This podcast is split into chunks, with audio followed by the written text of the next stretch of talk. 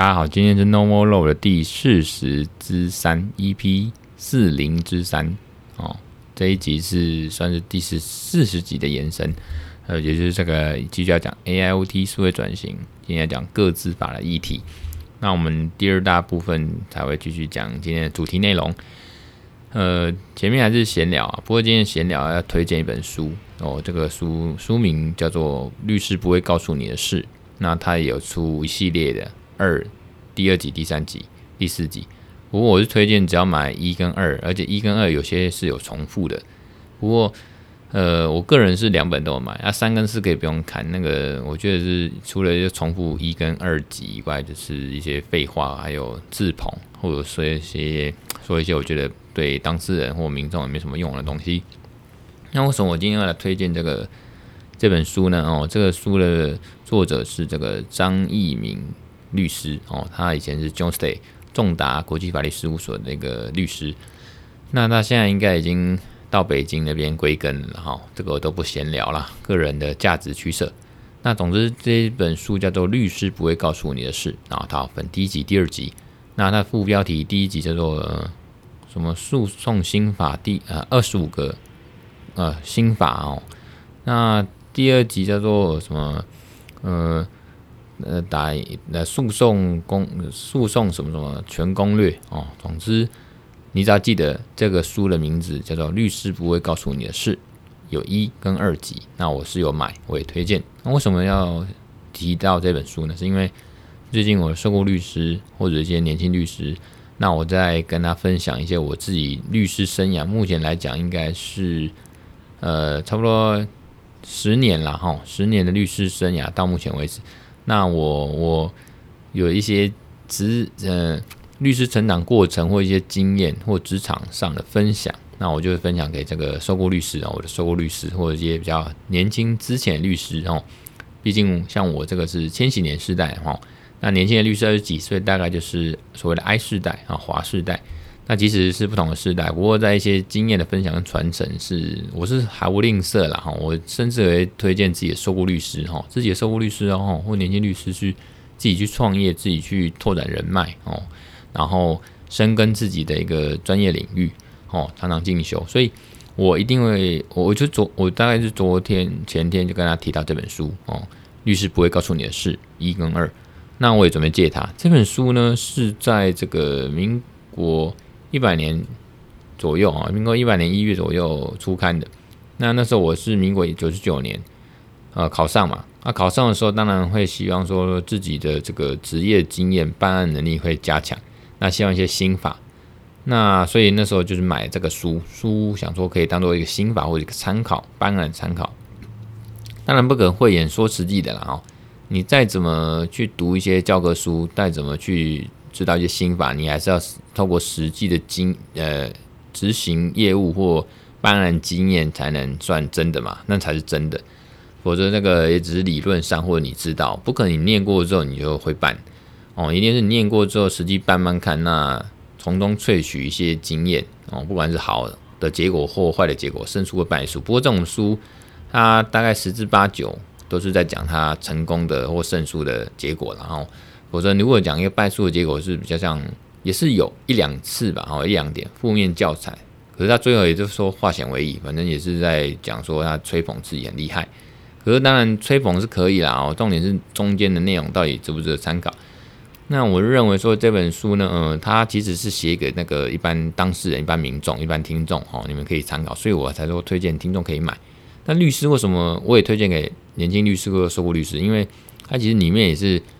其实也是可以写给可以让呃年轻律师、受雇律师去参考的哦。不仅是说当事人跟律师之间的一些沟通，或者一些可以去去互相理解的事情。那有些办案经验，其实是律律师其实就是呃诉讼代理人啊、当事人本人的代理人，所以他是帮当事人去处理法律事情哦，从事法律服务，去打官司。可是基本上，如果你不请律师，能不能打？基本上是能打。只是说，当事人如果你不懂法律，你自己要去做功课，啊甚至你要研读法律啊，研读这些重点来了，事实的轮廓、事实的证据哦哦，法院有云啊，胜诉之所在，败诉之所在。所以你呃，举证之所在，败诉之所在啊，哦，这句话在这。那你说举证，你要把这这，你有举证责任嘛？你要把证据举出来、提出来哦，那才是真正的关键。所以说，也不是说你多懂法律或引用什么法条或法律见解就有用。重点是你要去呃认定事实，用证据认定事实，适用法律嘛。那这句这个书呢，当然有提供很多心法、很多策略哦。那他就不仅在跟当事人说、民众说你要怎么去打官司，甚至说，呃，其实很多东西也是律师要懂的哈，因为律师毕竟是代呃当事人代理人，要协助当事人去处理。所以这本书的目的说，即使你没有请律师，或者你请律师呢，你都要知道诉讼的方向跟准备。那律师帮你去执行，或者律师应该要跟你讲什么事情，怎么去打哦，跟一些分析跟建议，跟真的去。去去执行这样子，呃，准备诉讼了吼。那我我那时候是刚考上九九年，就是当然雄心壮志哦，那就是买这个书。那呃，我看我受雇律师，其实他也是对这种事情有兴趣，所以我就推荐给他哦。那这个就是这本书，我觉得好处就是说可以讲一些基本观念或眉眉嘎嘎哦。当然，这个是十年前的书。这十年内，当然有没有其他类似的书有，不过我觉得以质跟量化，这一本书还是我觉得还是推荐，还是算我心目中数一数二。为什么？因为其他的书当然就常常呃，这十年来，尤其这近年来的这种类似的书呢，教民众怎么打官司的书呢，比较呃，怎么不好意思，我打个嗝，我也被剪掉啊。总之呢，怎么说？图文并茂，太多图了。那图也不是说很有那种图，就是有趣的图，然后让呃有些可爱的图、插画图，让民众能比较呃接近这个司法，好像觉得好像不会那硬邦邦哦。可是它的内容有时候更白话、更稀释掉，所以一样。如果说假设说三百页的书，我觉得这本律师不会告诉你的书啊，呃，律师不会告诉你的事这本书呢，其实是字字珠玑啦。我觉得跟个性有关。那个张律师。他写这个书，他的人比较严谨哦，可能讲难听一点，可能传统老派，他就比较是以前那种稳扎稳打，然后整个在律师养成过程，整个历练是很完整的一个人，所以他写的东西呢，当然是四平八稳。所以我觉得看这个书就比较像是教科书啊，比较是经验传承的东西。那其他的像近年来的那个，我觉得是说。呃，值跟量，也就是说内容好像没有办法很多深啊。当然，律师不会告诉你的是这个书也没有到很深呐，哦，他点到为止。不过我觉得够了哈，太太深的话，那就交给律师，还不是我们民众一般人呃要去碰的哦，或应该要呃要去碰的，不是。所以以值来讲，就是点到为止。那量的话，其实它还蛮宽广哦，那也是广到说，我觉得那架构是可以。譬如说，它这个诉讼策略，然后心法，然后后面有一些实例的操作。那它的例子也不会讲得多细，因为有些太多的太深的例子，太细的，就是把整个判决贴过来，然后好像连他整个办案经验，然后连他整个办案过程证据是什么什么，然后讲得太清楚，那个我觉得没必要，因为我们不是 case study，我们不是在看。个案的研析嘛，哦，一一个案件把它写成那么一大篇或一一一本，那是没必要。所以像这类书呢，我觉得还是推荐给呃，不仅是听众哦，一般民众，那我一般当事人，我觉得律师或者年轻律师、之前你说受雇律师都是可以看。那这个书主要是跟你说怎么样去解决法律争议哦，诉讼策略怎么去准备呃证据资料，怎么去认定事实，怎么样去包括什么结问证人啦，吼等等等。那甚至是说，他书里面也跟你说，律师的养成过程很重要哦，就从大学毕业啦，还还是说他以前是念法律系，或不是念法律，后来来念法律变成律师哦。你可以当事人在挑律师的时候可以知道。那还有一点是说，从以前到现在，我们常常在提倡说，知名的律师不一定是人律师哈。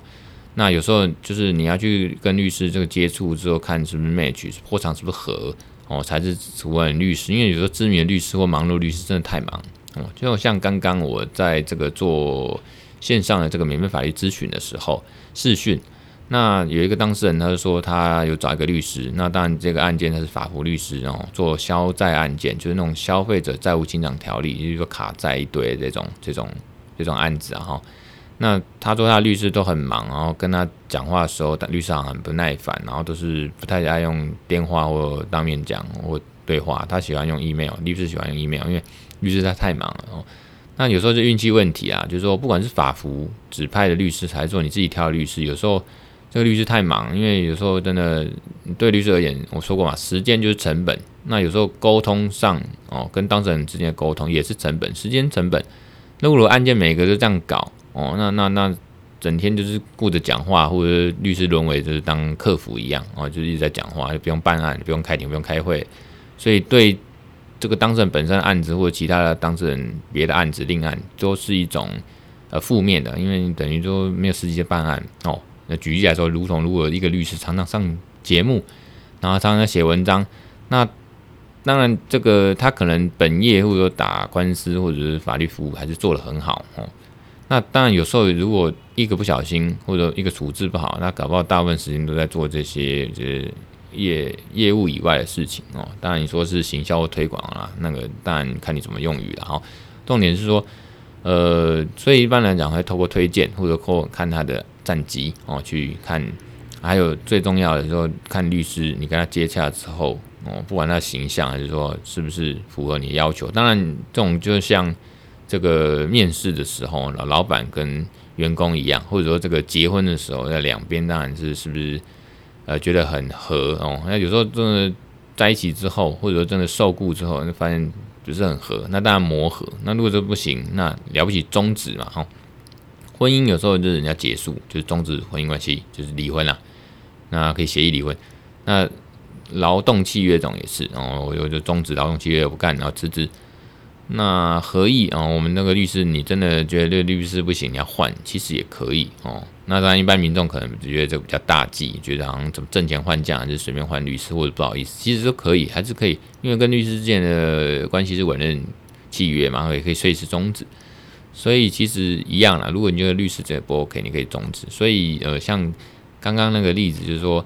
他的律师其实其实就是很感觉对他很不耐烦，对这个当事人很不耐烦，所以可能也不一定是他律师。可我觉得还是要沟通，我是建议他说可以去跟律师沟通，不管用 email 方式，或者说这个透过法服那边去跟去反映啊，看能不能让事情改善，就沟通的这个管道跟效率能不能更好一点。所以讲回来，这个闲聊这个推荐哈，那我当然。这个这本书我就先讲到这边为止啊，哈，这个重点还是在于说这个律师用不用心啊，哈，呃，现在讲回来这十年呢，我自己自己在这个当初想要追求这个呃律师的办案的效率或者经验哦，希望能自己让成为一个独当一面的大律师，但到现在可能不一定还是好，我觉得应该还是不够格了啊，还在努力哈，总不能说自己很棒吧哈，总之呃还在努力中。那有时候跟新进律师在这个讨论这种事情的时候，分享这种事情，有时候对我来讲是教学护长，因为我也自己会去透过这样的，嗯，平常都很忙碌，不会去想这个，慢慢不会去想这个事情。可是早年都会去想，因为刚开始当律师战战兢兢，就跟呃新进的菜鸟律师一样，就是战战兢兢。后来这几年下来，十年下来，包括自己当老板，就会慢慢的想，就是比较没有心思去想这个事情。那呃，当然有时候会想到，可是就是一闪即逝。那或者说，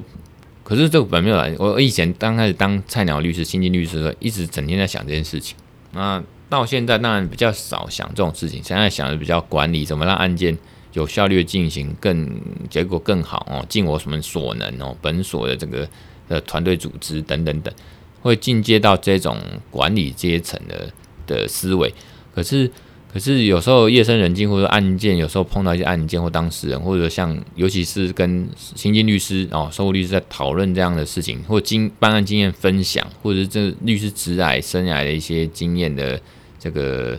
呃传承分享的时候，就是会想到这个当初的初衷，然后就会想到说，呃，我现在现在的我是不是还是可以精进？当然可以精进。我现在我是不是会？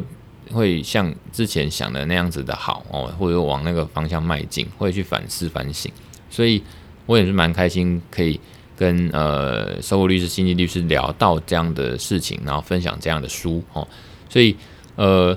当然一个律律师适不适合哦，那个我刚才讲过，就是还是要去咨询。所以我我这个节目哦，其实也是顺便跟大家分享说，其实我是也是有开始在推广这种免费的线上哦视讯的法律咨询哦，你可以预约时间，然后我们就可以来进行。就像今天早上我在录音之前，我也是先进行了一个呃这个免费的一个视讯法律咨询哦，也是预约时间，然后就是十点啊十点半十一点之类的，那就是可以这样子让当事人可以可以比较有一个资源管道，我这样提供了哈。那这样的书呢，呃，有时候就是反思说，这样子律师，呃，到底生涯，我就跟中国律师分享说，其实当律师是很有趣的哦，很自由。那尤其自己开业的律师很自由，你可以去规划自己想要做的是什么哦。像昨天呃，我去开庭，然后前一庭就遇到这个我律训同学，那律训同学呢，他就是这个呃，我们这个东奥哦，呃，空手空手道的这个国手哦，空手道铜牌。哦，奥运铜牌文之颖的律师，那他那个案件那也不多说，这个新闻都报道哦，就是一个经前跟前经纪公司的一个经纪合约的问题。那就是说，这个为什么讲对不对？干，总之呢，就是你看为什么他接得到这个案件，是因为他一定有他的努力，有他的这个经营嘛，吼，然后有他实力，那我也是很肯认，所以。这个很有趣啊，就是说，当你接到一个律师接到这种知名人物案件的时候，其实对你当然是一个加分哦，甚至是一个这个呃，怎么里程碑吧，哦，所以我我也是顺便跟他介绍说，这个分享说这个大胡子律师就是文字眼这个委任律师呢，大胡子律师啊，他的一些一些背景哦，然后这个分享给所有律师，跟他说这个律师呢，哦，这个。其实是可以做的像这样子，也是一个模范，一个典范。所以我觉得我们引用这个书名哈，律师不会告诉你的事情，包括这个是这个书名，当然这个作者是说，我们一般律师不会告诉你哦，当事人的一些事情啊，包括怎么打官司，反正你就钱交给我，就帮你打就对了，没有钱交给我，就不帮你打，你自己想办法。可是我我个人会觉得说，像我的待人处事，尤其跟律师之间或受雇律师哦，我都会觉得说我老板律师。哦，资方的这种律师呢，哦，那个资深律师不会告诉你新进律师或菜鸟律师的一些事情，没没嘎嘎，包括经营人脉，包括怎么样去呃投资自己的这个法律事业哦，专长哦，深耕，或者是怎么样去规划自己哦。其实我某种程度我好像在鼓励他赶快翅膀硬了来飞一样。那我觉得这个在律师的生涯本来就无可厚非了哈。好了，那嗯。这个开始要进入这个本集主题的内容，就是今天讲 AIoT 数位转型的这个各资法议题哦。历经了上周哦，这个中间就是嘛，大家忙中元普渡嘛，这之前还在忙这个，就是鬼门开了。然后之前鬼门开的当天，八月八号，农历也是刚好七月一号鬼门开，大家就过完这个开心啊温馨的父亲节，当然也有伤心的哦，这个回忆的这个父亲节以外呢，那前一阵子就大家要过这个七夕情人节哦，我也是因为七夕情人节跟太太呢哦，终于抽空了两人呢，那个可以很浪漫的跑去这个海边啊，结果跑去那个野柳的附近啊，万里那边就是龟吼渔港那边吃海鲜、踏踏海水哦，摸摸沙滩这样子哦，多开心哦！然后呃看了黑寡妇，那当然黑寡妇我这个也是蛮推荐的啦吼。那当然这个不多说，有机会再来聊。总之呢，开开心心呢，防疫也做得安全安全的，就这样度过了哦。那也当然跟之前打过疫苗啊，让保护自己。所以呢，这些事情离得杂杂呢，包括自己这个有时候忙开庭，那主要还是忙一些法律服务跟工作啦。有时候开庭也不是主要的行程的内容，主要就是准备一些法律的工作哦。包括你开庭前要准备一些诉状嘛，我跟当事人讨论嘛，整理这些文件。所以忙忙忙忙忙，就上周就给他复监下去，复监就是复。幽游白书还有那个猎人漫画那个作者富坚义博，富坚就像我们上上上常常讲，我们上网 Google 就上网搜寻，Google 已经搜寻的代名词。富坚呢就是脱稿跟这个 delete 哦，耍耍这个这个那个空白，还是说这个呃那个。呃，休刊的代名词叫复检，所以我上周就复检啊，我在我们这个 No More Law 的节目的粉丝也说，我上周就复检一下啊，没办法，七夕过七夕，如果没有过七夕的时间拿来录音啊，或者说制作节目，哎，也不错。好了，不要不多说，我们进入这个今天的个资法哦议题，当然是跟 AIoT 数位转型有关。You go。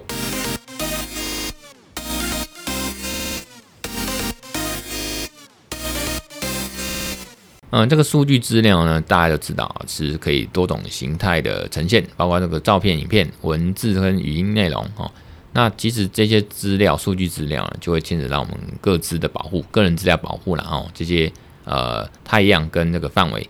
那我们各自，我国的个资法就是个人资料保护法，以下以下形成的个资法就是采这个一些原则哦，规定就是我们当事人呢一定要知情哦，知道你在用我个资、收集我个资、处理我个资，那要同意。那当然还有个目的拘束，也就是说我一定要让我当事人知道你收集我的各自、利用我的目各自的目的是什么啊？要在这范围里面哦，不能超出这个收这个使用这个各自的范围哦，呃，要拘束起来。那当然就是。呃，收集资料最小化的原则，比如说，你为了达到这样的范围跟目的呢，去收集我的各自哦，那就是只能收集到这些各自，比如说我的名字啊，然后比如说我上了网，然后我可能要先填这个名字、生日、地址跟联络电话哦，这样的个资。那除此之外用不到的，跟你目的跟范围无关的，那不能用，不然连我什么呃这个。我只不过上去买个东西，或者是浏览网页，你叫我要留什么我的小孩子的啊资料，还是我有没有结婚哦，还是我那个这个大学学历啊，反正求学学历或者这些个资当然没有需要，我也不会同意哦。那总之要经当事人同意啦哦。那这些资料呃的收集跟利用，必须在收集的特定目的。哦，而且必要范围内，那才叫合乎各自哦。知道这样的心法，这样这样这样的原则规定呢？哦，可是事情当然往往没那么简单，尤其在 A O 啊 A I O T 数位转型方面呢，我们个收集个人资料啊的过程，有时候是不是能够预见哦？预就是预预预，就这样预告的预啊，预见然后告知哦，就是声明。哦，跟当事人或用户说，呃，我们有这样利用的呃样子哦，特定的目的是我们用户消费者知道而且同意。那而且我们用户呢，哦，同意的这个内容跟品质是不是有效呢？这个这个可能也随着这个 AI 的运用啊，场景、科技跟商业模式不同了哦，要不断的改变、眼睛、扩展，都有一些变数了哦，还有法律上面的挑战。什么叫做我们消费者或用户？同意的内容或品质是不是有效？比如说，我举个例，反正我们上一个网页，还是说我们使用个 APP，它直接就是漏漏等了一串，然后你就滑到下面，直接滑到下面说同不同意？同意。那其实对我们来讲，我们根本没时间，也其实也懒得看，或者看那个艰涩的或庞大的法律文字呢，有有很难呐、所以你动不动呢，就会说，嗯，都同意啊，哪一次不同意？就是我为了要用就，就就同意了哦。啊，不爽不要用啊，你就不同意就不能用，所以这个这样同意的这个值跟量，这个内容的品质，其实就是其实有些呃学说见解觉得这是无效的啦哦。那呃，我们继续来讲这个个资法哈，像美国那个不是我不是那个 Google 不是 S Assistant 那个语音助理嘛哈，像这个我们以下就以这个案例哈，这个例子为来说明哈。就是我们其实全球这个各自跟隐私的法律是抬头。那在这个 AIoT 的这个商品方面呢，在就是所谓智慧家庭方面，它有大市场嘛，吼。所谓智慧家庭，就是说你家庭里面、家里面一切的家用电器或物品呢，都能这个智慧化哦。所谓智慧化，就是说我们的商品的主打说哦，语音声控哦，那透过这个 AI 可以去操控。所以，我们消费者，只要对这个商品用语音发布指令哦，这个。这个就可以操控，其实还蛮直觉的，使用上十十分的这便利。像 Google Home 哦，Google Home 嘛，Home 就家里嘛，Google Home 它就是用这个 AI 语音辨识方式呢，就打入这个家庭的这种 AIoT 的产品哦，它系列产品包括 Google Home 有 Mini 跟 Max 哦。那因为 Google 有这样各类的这种 APP 这种应用程式资源，比如说 Gmail 啦，Google。日历啦，地 Google Map 啦，地图啦，Google 翻译啊，哦，那它甚至结合它强大生态系，还有这个 YouTube 哦，Netflix 哦，它是合合作了哦，那 Spotify 哦，所以市场上呢，其实也有其他竞争，因为饼太大，大家来吃，像 Amazon 的 Echo，还有 Apple 的这个 HomePod。那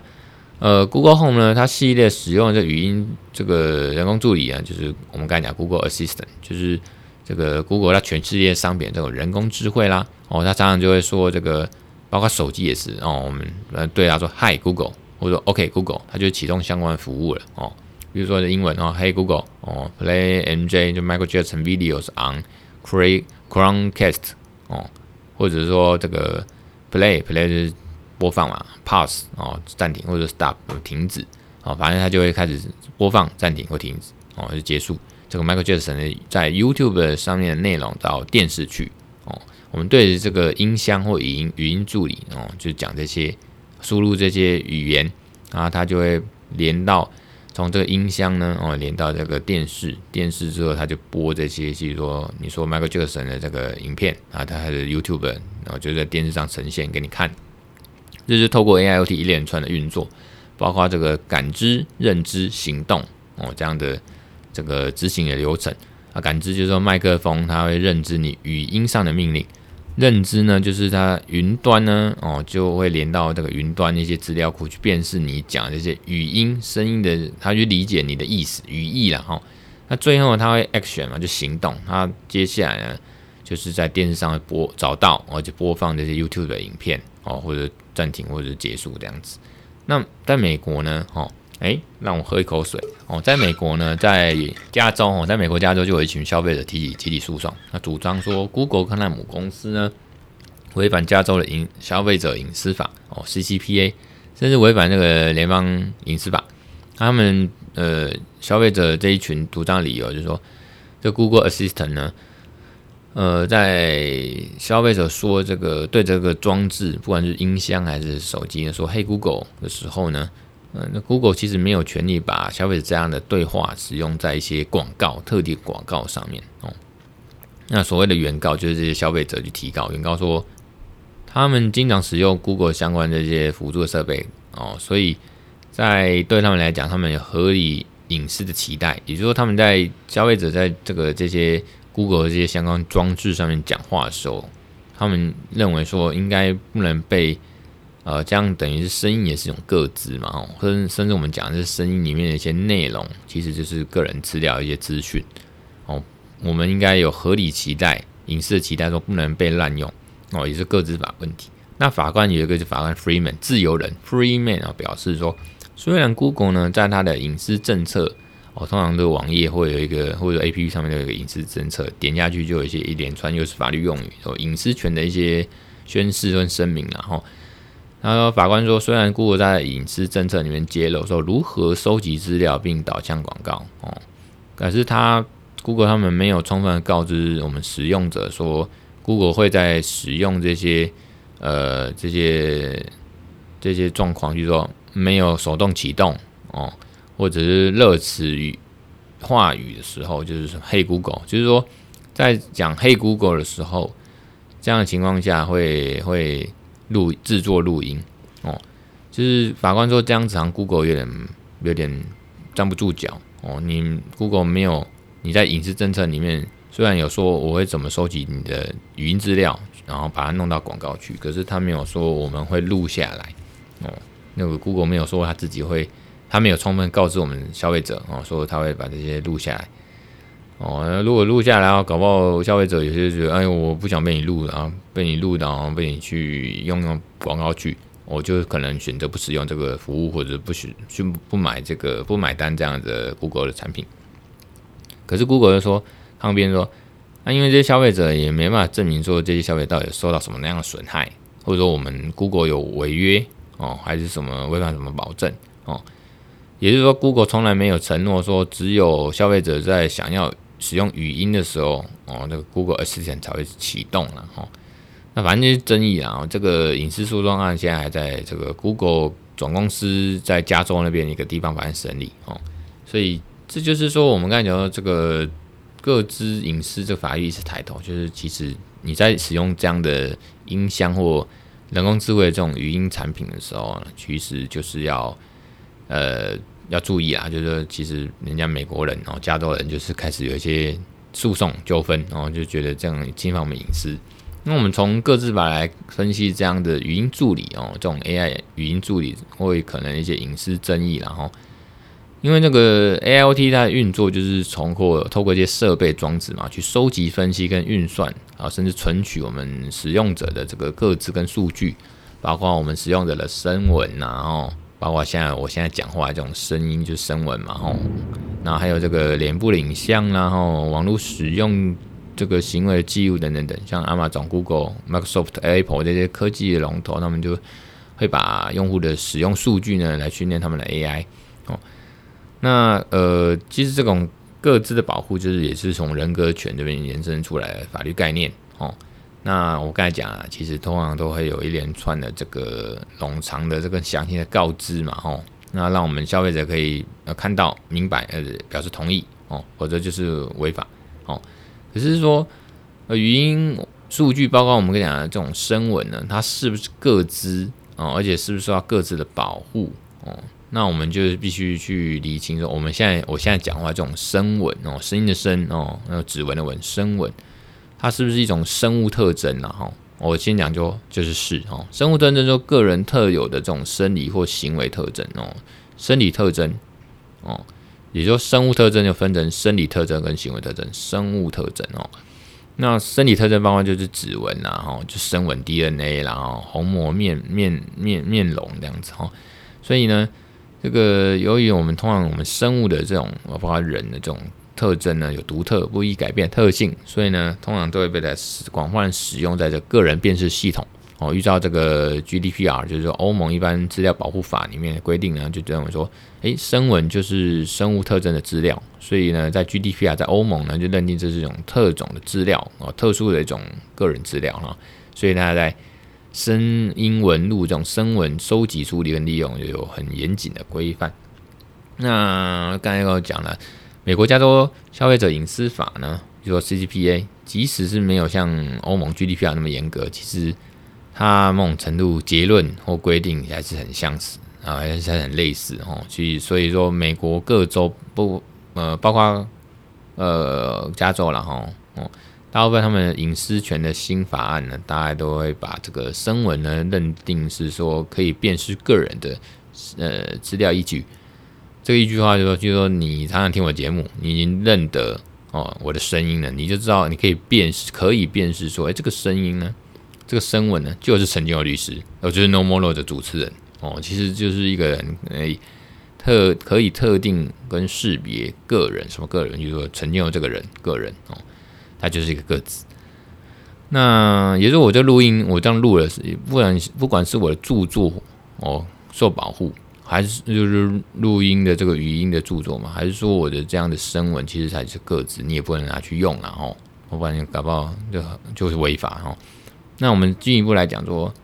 这个欧盟的 GDPR 它也是必须经过我们那个使用者同意哦。像美国刚才讲 CCPA 也是哦，我们这个要告知我们使用者哦，你们才能去收集。所以，就全世界其实基本上就是要我们使用那个。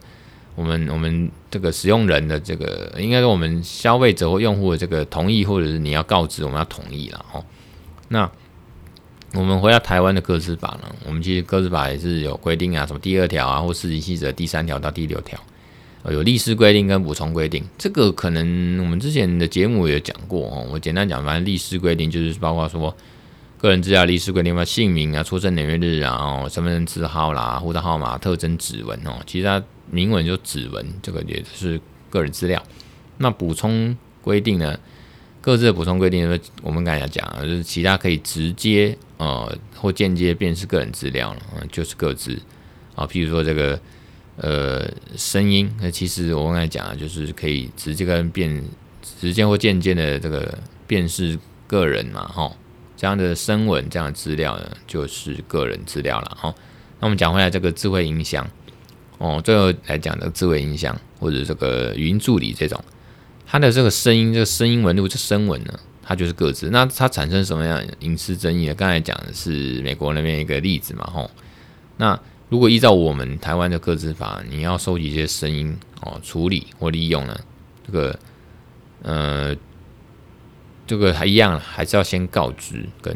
这个我们当事人同意哦，告知当事人，那当然同意哦。那当然有一种方式是说，如果可以把这种原始数据或者声音啊去识别化，那去识别化当然我要讲最简单、最粗浅、最明白，就是说我们一般名字，然后陈建佑，那你就把中间的建拿掉，变成陈圈佑，哦，就是把它去识别化，就是去掉一个，哦，这个最粗浅、最简化概率的哦，嗯的一种叫叙事别化的例子说明。那像我们这种声音就是很简单啊，你常常听到那种秘密证人，他就是秘密采访那种新闻采访的一个人，然后他就是脸整个马赛克或者遮住。然后声音也变得很像鸭子这样，把他声音处理掉，变得好像呃，那也是一种声纹的区别化了哈。那呃，总之呢，这是一个方式，就是说，